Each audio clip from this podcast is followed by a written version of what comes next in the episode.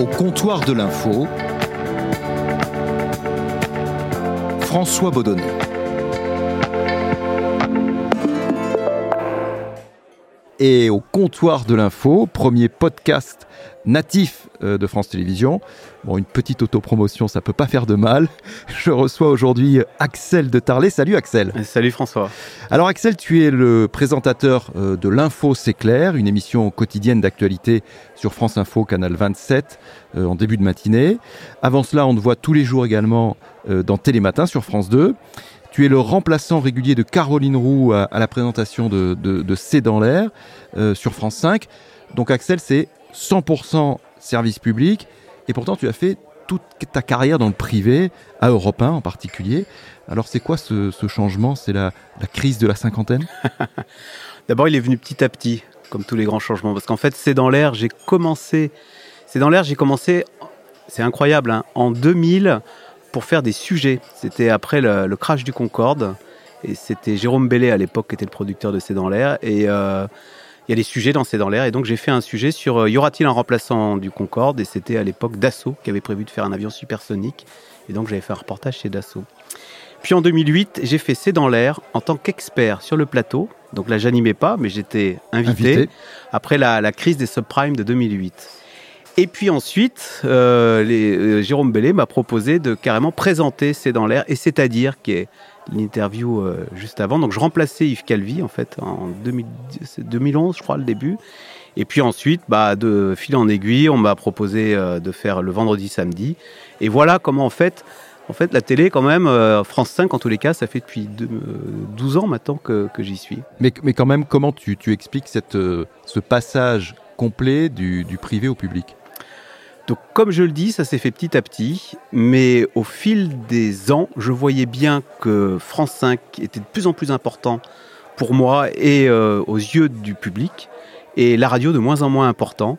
Et donc c'est vrai qu'en 2020, et, bah, il y a eu, euh, c'était il y a un an et demi, donc j'ai quitté Europe 1 et euh, je suis venu à France Info, avec Laurent Guimier. Hein. En fait, je, ça faisait longtemps que je voulais y aller. Hein. Ça faisait longtemps que je voulais aller à, je voulais rentrer à France Télé, et c'est en 2020 que ça s'est débloqué. Est-ce que tu penses qu'il y a des manières de travailler euh, différentes euh, entre le, service public et, euh, et une entreprise d'information privée? C'est radicalement différent. Pourquoi? Ah, Au service public, oh, d'abord je vais commencer à Europe 1, c'est privé. C'est une radio en difficulté, donc qui a sans arrêt on a fait appel à des sauveurs. Donc on a des petites SAR, c'est très caporalisé et donc on travaille sur ordre. Et euh, du coup, quand on travaille sur ordre, ben, on exécute. On prend peu d'initiative et finalement on se passe de l'intelligence de ses salariés. Euh, au service public, euh, il se trouve que j'ai une sœur qui est à l'AFP et c'est la même chose à France Télé. Elle me dit ah mais pas du tout, c'est la pyramide inversée, c'est la base un petit peu qui a le pouvoir. Et du coup, bah, cette base qui a le pouvoir, ça peut donner, ça peut être inquiétant pour euh, les chefs, mais il n'y a plus du tout de chef faillon. Et du coup, les salariés se sentent très libres. Et travailler quand on se sent libre, eh ben, on est inventif et créatif et on a au bout, et du coup, on a confiance en soi-même. On sent qu'on a les manettes. On n'est plus caporalisé. Et c'est beaucoup plus agréable, beaucoup plus valorisant, et je pense que le résultat est dix fois meilleur. Et on ose des choses qu'on n'ose plus dans le privé. Tu dis pas ça parce que tu es salarié de France Télévisions? Ah mais moi c'est une alors ça je le dis c'est une renaissance pour moi d'être passé à France Télé. C'est vraiment j'ai une deuxième carrière professionnelle qui s'ouvre et enfin bon je vais pas dire du mal d'Europe 1 mais Europe 1 c'était quelque chose dans le rétroviseur qui a eu la gloire avant et là c'est devant moi France Info euh, euh, l'histoire de France Info elle est devant et alors qu'à Europe 1 l'histoire d'Europe 1 elle était derrière. Est-ce que tu dis pas ça également parce que tu es quand même dans une fonction différente? Aujourd'hui, tu présentes des émissions, donc en gros, tu es, le patron de, l'émission, alors que quand tu étais euh, précédemment européen, tu étais chroniqueur, chroniqueur économique, donc tu avais moins de marge de manœuvre, non? Alors ça, c'est très vrai, je, l'ai réalisé. Être patron d'une émission, c'est très agréable parce que bah, on juge, on construit, euh, on s'en prend à soi-même si c'est pas bon. Euh, alors que quand on est chroniqueur, quand on, euh, moi j'ai été chroniqueur, j'ai fait 20 ans de chronique à Europe 1, bah, on se tourne toujours vers le, le chef d'orchestre et on lui dit ça t'allait hein? Et de temps en temps il dit ah ça non ça j'ai pas bien et on trouve ça injuste on dit ah bon mais pourquoi? On comprend pas trop en tous les cas on est sous les ordres de quelqu'un Alors que c'est vrai, être le patron de sa propre émission, c'est très agréable et c'est ce que j'ai découvert. Quand je dis que c'est une renaissance, j'ai découvert voilà, que c'était très agréable d'avoir sa propre émission, en l'occurrence l'info c'est clair, je vais faire un peu de pub, hein, tous les matins à 9h30 sur France Info, Canal 27.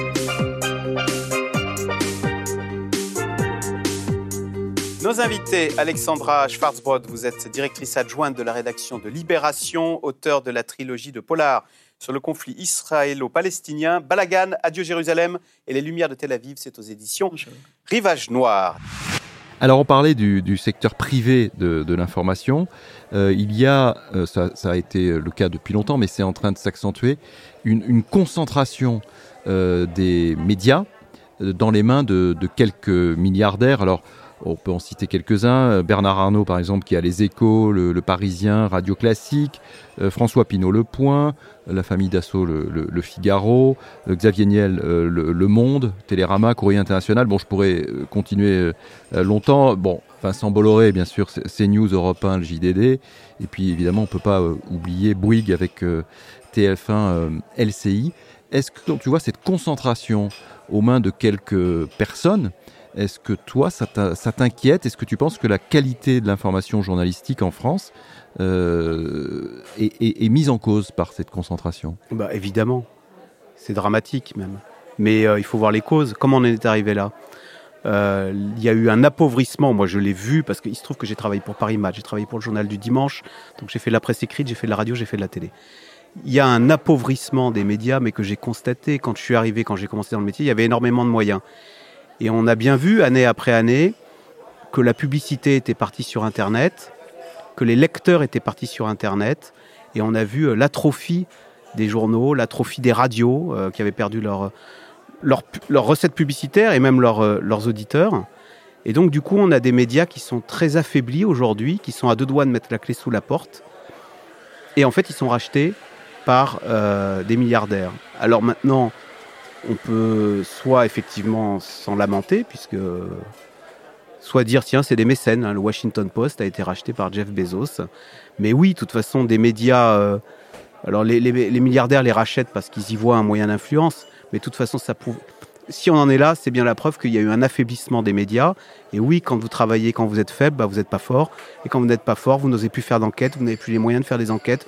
Vous hésitez avant de dénoncer parce que vous dites tiens, je vais peut-être perdre le dernier annonceur qui me reste. Euh, donc oui, cette situation, elle est dramatique et elle est le signe d'un affaiblissement euh, terrible des médias et c'est triste, mais c'est même triste pour, euh, pour la, vérité, enfin, je veux dire, pour notre travail et pour notre profession. Toi, tu l'as constaté dans, tes différentes expériences professionnelles. Ça, le fait que, du fait que le, média appartient à, un groupe privé ou même à, à une personne, ça empêche de faire du vrai journalisme. Je pense qu'il y a pas mal d'autocensure. Je pense qu'il y a moins de, moyens pour les enquêtes. Hein. On ne va pas se décarcasser à, faire, euh, à mettre un journaliste trois semaines sur une enquête, euh, genre l'affaire Clearstream qui n'intéresse personne. On va faire plutôt du buzz. Hein. Ça, va, ça va coûter moins cher et ça vendra plus. Euh, bah, c'est le signe d'une presse qui n'a plus de moyens et qui, par tous les moyens, se raccroche aux branches pour exister, de subsister. Mais oui, oui, c'est assez noir ce que je raconte d'ailleurs, c'est triste, mais on voit bien que la, alors il y a un ordre, hein, c'est surtout la presse écrite qui souffre le plus. Enfin, la radio souffre. Est-ce que toi, on t'a demandé, est-ce que tu as des exemples, par exemple, où un jour on t'a dit non, Axel, tu nous parles pas de ça parce que parce que c'est pas bon pour l'actionnaire? Alors, d'abord, euh, il est évident que moi, je travaille chez Lagardère. Il y aurait eu des choses à dire hein, sur, la, sur, la, déconfiture de Lagardère en 20 ans. Évidemment que j'en ai jamais parlé, mais ça, je pense que tout le monde peut le comprendre. C'est très difficile. Euh, mais je pense que le, au service public, il serait capable de le faire. C'est ce que je disais tout à l'heure. Il y a une, une, liberté au service public. Il serait capable. D'ailleurs, écoutez, franchement, le service public, euh, c'est le au-dessus. Euh, il y a le pouvoir politique. On voit bien qu'il n'y a aucune pudeur à critiquer le pouvoir en place. Donc le service public a cette culture de liberté qui fait qu'on n'a pas peur de taper sur son patron. Mais dans le privé, ça se passe pas comme ça. Mais revenons sur la, la Gardère, par exemple. Tu dis que tu as, en, gros, tu n'as jamais parlé de. Bah non, j'en ai jamais parlé. Jamais parlé. Mais c'était donc de l'autocensure. Ah, c'est de l'autocensure. Mais il ne viendrait à personne à l'idée de se dire tiens, euh, on va taper sur la Gardère. Euh, je pense que si vous allez chez euh, RTL, on va pas taper sur. alors c'est ça change maintenant, c'est TF1 le, nouveau patron. On va pas taper sur Bouygues, hein. voilà. Compte tenu de tout le pognon annonce, vous avez lu ici au Crédit Lyonnais la manière dont Perleval vous tient par les couilles, il est clair que vous ne donnerez jamais tort à Perleval. Eh ben, Europe 1, c'est un groupe qui n'est pas endetté, ce qui n'était pas le cas d'autres groupes.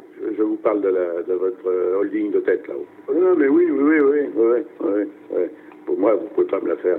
Non, moi, à mon niveau, je ne pas chier. Ça non, je peux dire que moi, à mon niveau... pendant des années à dire le contraire. Alors là, ce qu'on vient d'écouter, Axel, c'est une de tes archives personnelles. Merci beaucoup de, nous l'avoir amené au, comptoir de l'info. C'est donc Bernard Tapie et, toi. C'est une altercation en fait, hein, parce que c'est ça que, vous avez tous les deux. Est-ce que tu peux nous raconter un peu le contexte? Alors d'abord sur la forme, on s'aperçoit que la voix change. Hein. J'avais 27 ans, 97. Bah, ça me plonge 25 euh, ans en arrière. J'arrivais à Europe 1. Mais à Europe 1, pour moi, je sais pas, c'est comme si vous voyez un jeune aujourd'hui, on lui dit t'es embauché chez Google, ah bon. J'arrive à Europe 1 et je vois des moi qui étais provincial, je vois des vedettes qui pour moi n'existaient qu'à la télévision. Et donc je vois Bernard Tapie qui allait euh, parler foot, je crois, chez Eugène Sacomano. Et moi je dis, oh, je faisais la bourse à l'époque. Et eh ben donc euh, ni une ni deux, moi je prends mon petit Nagra, j'y allais au culot quoi. L'enregistreur. L'enregistreur et je le coince dans un couloir. Je dis Monsieur Tapie, Monsieur Tapie, est-ce que je peux vous interviewer deux minutes? Puis bon, euh, très gentiment il me dit oui. Et comme vous avez pu constater, ça part en sucette au bout de deux secondes. Et j'étais sidéré, parce que moi j'interviewais des patrons, je faisais la bourse, de voir qu'un type était capable au bout de deux minutes de me dire De toute façon, vous le diffuserez pas parce que le Crédit Lyonnais vous tient par les couilles. Alors, de fait, je ne l'ai pas diffusé parce qu'à l'époque, j'avais une approche un peu scolaire de mon métier. Je faisais la bourse et j'estimais que cette information euh, n'avait pas d'incidence sur le cours de bourse, donc je ne l'ai pas diffusé. Tu le regrettes Bah oui, je pense, parce que ça aurait, été, ça aurait fait le buzz, comme on dit aujourd'hui. Mais vous voyez, à l'époque, on était moins dans une culture de buzz. C'est vrai, et ben voilà, il y a 25, 25 ans, on n'éprouvait pas le besoin de passer ça parce que ça aurait fait le buzz, parce que ça aurait été pris, parce que c'était trash. voilà, on était plus dans l'info. Aujourd'hui, on est plus dans le clash.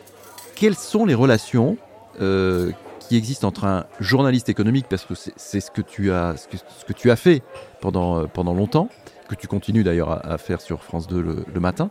Quelles sont les relations entre euh, le journaliste économique et les, les gens de pouvoir, euh, pouvoir économique, qu'il interviewe très régulièrement? Comment ça se passe en général? Alors comment ça se passe C'est assez malsain, hein, moi je trouve, parce que en fait, toi tu es tout seul dans ton petit costume, euh, eux, les grands patrons, ils t'invitent, hein, les grands patrons du CAC 40, ils ont une armada. Donc ils sont 10. Donc déjà, tu arrives chez eux, etc. Le grand patron euh, t'octroie une heure, bon voilà. Euh, après, tu fais des papiers, tu fais des papiers sur eux. Et ils, sont, ils sont parfois furieux. Moi, j'ai le souvenir, j'avais fait un papier sur la fin de Maurice Lévy et euh, le patron de Publicis. Et donc j'appelle les gens chez Publicis que je connais. Et puis évidemment, mon papier. Et du coup, je pense que la, fille qui était en charge de la com appelle Maurice Lévy pour lui dire Ah, Europe 1 va parler de vous. Sauf que moi, mon papier, je balance deux, trois vannes. Je dis Ouais, mais c'est le roi soleil. Il est, plein d'ego. il était furieux. Et euh, il se trouve que je l'ai croisé par la suite, mais il m'a engueulé. Donc en fait, on est un peu tout seul. Et la facilité, c'est de dire du bien des boîtes. Parce que là, on fait pas de vagues. On plaît à la pub. On plaît à la boîte dont on parle. Euh, et on n'a pas d'ennui. On n'a pas ensuite l'avalanche de mails. Et on n'a pas même le patron qui peut vous appeler en disant Dis donc, c'est quoi ce grabuge avec Publicis? Ils m'ont appelé, ils sont furieux. Euh, donc, c'est pas facile. Et moi, j'ai vu que ça s'était dégradé. Et comment, Tu, comment tu faisais, toi J'ai envie de dire à la belle époque, hein, un moment. Eh bien, à la belle époque. Comment tu faisais? Tiens, c'est amusant. à la belle époque, j'avais beaucoup moins peur. Et j'y allais, je m'étais pris des procès. Et j'avais des patrons puissants qui m'avaient dit On s'en fout, tu iras au on ira au procès. Et j'ai vu que ça c'est la, la, force s'est dégonflée. Hein. Sodexo, euh, j'ai eu un procès parce que j'avais dit une bêtise. Euh, mais on est allé au procès et euh, je l'ai perdu, mais peu importe. Hmm. Et aujourd'hui, tu penses que tu serais plus soutenu de, de, la même façon? Alors, je ne sais pas si je mets ça sur le. Je pense qu'il y a un peu de, il y avait un peu de la fougue de la jeunesse hein, qui balance des choses. Euh, il y avait sûrement les médias qui étaient forts. Au fond, autrefois, quand on était à Europe 1, non mais attendez, oh, c'est Europe 1 quand même, on était fiers, on se sentait fort. Aujourd'hui, euh, les médias se sentent moins forts, ils ont plus fragilisé, ils ont plus besoin de tendre la sébille. Et donc, je pense que pour sortir des scoops, il faut être plus accroché. C'est très inquiétant tout ce que tu nous dis là. Ouais, c'est très noir, mais je pense que. mais non, mais une fois de plus, je pense que les, derniers dingues capables de dire du mal de leur patron et qui n'ont pas peur, c'est à France Télé. Oui, mais il ne peut pas y avoir que le service public euh, dans, le paysage euh, audiovisuel. Non, mais le pouvoir, c'est une banalité que de dire que le pouvoir économique, euh, bah, c'est un pouvoir. Hein. Alors là, on entre dans une période particulière puisqu'on est en, campagne électorale. Dans ton émission euh, L'info c'est clair, euh, tu, parles de cette, de cette campagne électorale. J'imagine d'ailleurs que tu en parleras de, plus en plus souvent. Est-ce que c'est facile de, parler de cette campagne électorale ou est-ce que tu rencontres des, difficultés particulières? Non, je trouve que c'est très facile de parler de politique. Et c'est Je parlais tout à l'heure de la difficulté de parler du monde de l'économie et des patrons. Euh, dès qu'on les critique, on se prend un coup de fil. Alors que les politiques, ils se prennent des tombereaux d'insultes, des tombereaux de critiques. Il n'y en a pas un qui réagit. C'est très agréable. Hein. Je trouve que là, justement, euh, on est très libre quand on parle de politique. Je trouve que. Euh, moi, d'ailleurs, je les trouve courageux, ces politiques, parce qu'ils se prennent du matin au soir hein, des critiques. on ne peut pas dire qu'ils fassent ça pour l'argent, parce que franchement, je pense que vu leur pédigré, ils iraient dans le privé, ils gagneraient beaucoup plus. Et pourtant, genre, je sais pas ce qui les motive. C'est peut-être, euh, on va dire, il y a une façon euh, optimiste, c'est de dire euh, devoir de servir. Sinon, c'est l'attrait de la lumière, hein, l'envie d'entrer dans le dictionnaire. Ça, c'est la façon plus négative, quoi, l'ego. Les deux émissions que tu présentes, donc l'info c'est clair et, et c'est dans l'air sur France 5, sont des émissions d'experts. C'est-à-dire qu'il y a un thème et autour de la table, tu es entouré d'experts du domaine. Mais il y a énormément d'autres émissions euh, dans le paysage audiovisuel français, où ce ne sont pas des experts. Euh, c'est des gens qui viennent parler de, quelque chose qu'ils ne connaissent pas forcément, mais pour le coup, ça, va faire du buzz, ou il va y avoir la petite phrase, etc. Est-ce que ça, cette euh, tendance qui est quand même assez, assez lourde et assez partagée, est-ce que toi, en tant que journaliste, ça, t'inquiète? Alors, d'abord, avoir une émission d'experts et non pas une émission de débat, c'est totalement assumé. C'est-à-dire que que ce soit l'info c'est clair ou c'est dans l'air, l'idée, c'est pas de prendre position, d'être pour ou d'être contre, mais c'est vraiment euh, d'avoir des experts qui viennent d'horizons différents. Par exemple, si vous faites, euh, les dégâts climatiques, vous allez avoir un climatologue, un politique, euh, un regard économique, et chacun, avec son expertise, d'où il vient, dit ce qu'il sait sur le sujet. Mais on n'entre absolument pas en débat pour ou contre. C'est un choix assumé. D'abord, un, ça permet d'avoir une vision à 360 ou une analyse à 360 degrés du, sujet. Et puis deux, ça évite de tomber dans le débat un peu stérile pour-contre. Bonsoir à toutes et à tous. La tuile qu'on n'avait pas vu forcément euh, vu venir pour tous les propriétaires de voitures diesel, puisque les voitures critères 4, c'est-à-dire les diesels d'avant 2006, sont depuis mardi dernier interdits de circulation en semaine dans tout le Grand Paris. Vous avez remarqué, quand vous avez un débat pour ou contre, on monte très vite dans les cordes. Et puis, au fond, pour euh, se faire entendre, on parle plus fort et on se caricature soi-même.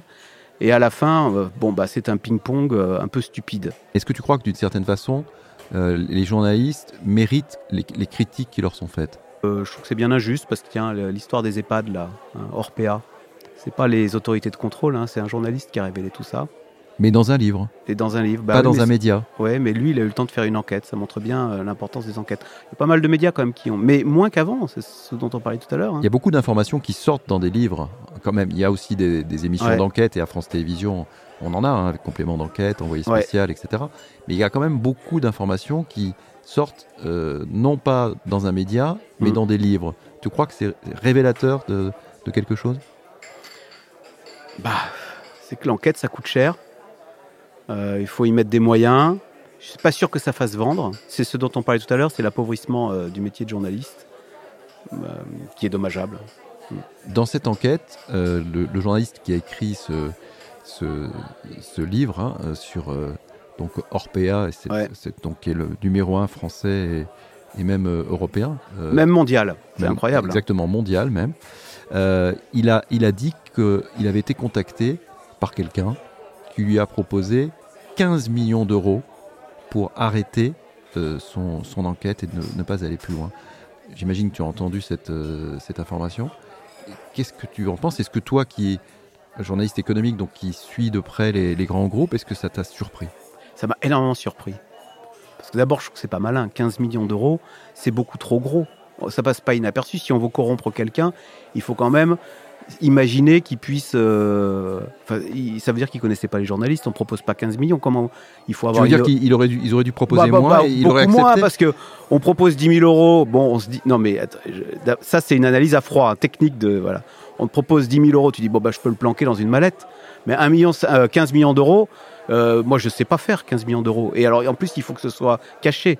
Donc déjà, je me dis, c'est pas malin d'avoir proposé. 15 Mais t'es pas choqué quand même? Alors, ça, c'est le côté technique.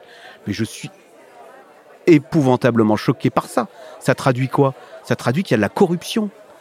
Quand on voit ça, quand on voit qu'une boîte cotée en bourse est capable de proposer 15 millions pour faire taire une enquête journalistique, eh ben, on ne s'étonne pas. C'est souvent, on dit, ah, la France est mal classée dans les, classements de Transparency International sur la corruption. Je me dis, tiens, c'est bizarre parce que moi qui suis dans ce métier de 25 ans, on m'a jamais rien proposé. On t'a rien proposé, toi tu n'as jamais... Il y a, il y a de la corruption light. C'est quoi C'est la corruption light des, des journalistes déjà? Non, c'est un bien grand mot. Et alors ça, je dois dire que c'est un, un séminaire que j'ai fait sur euh, la corruption. Et en fait, je, ben, j'ai appris des choses. Je me suis dit, un séminaire sur la corruption, mais moi, je... Que tu as suivi, un séminaire que tu Voilà, as suivi. mais, mais moi, je suis absolument pas corrompu. Et ben, on a dit, ouais, mais attention, ça peut être sournois, ça peut ne pas se voir. Et on m'a dit, par exemple, on vous invite à... Alors c'est vrai qu'on invite les journalistes en temps euh, à Roland Garros ou à des pièces de théâtre. Bah, de temps en temps, on accepte, parce qu'on se dit, tiens, on y va avec son conjoint, etc. Et on se dit, bah, attention, parce qu'on vous invite, bon, vous allez accepter, vous vous sentez très libre. hein. Moi, c'est vrai que... Mais après, si on vous réinvite une deuxième année, bah, dans votre tête, vous dites, tiens, euh, si je veux y retourner, euh, je vais faire attention. C'est- on nous a mis en garde contre ça.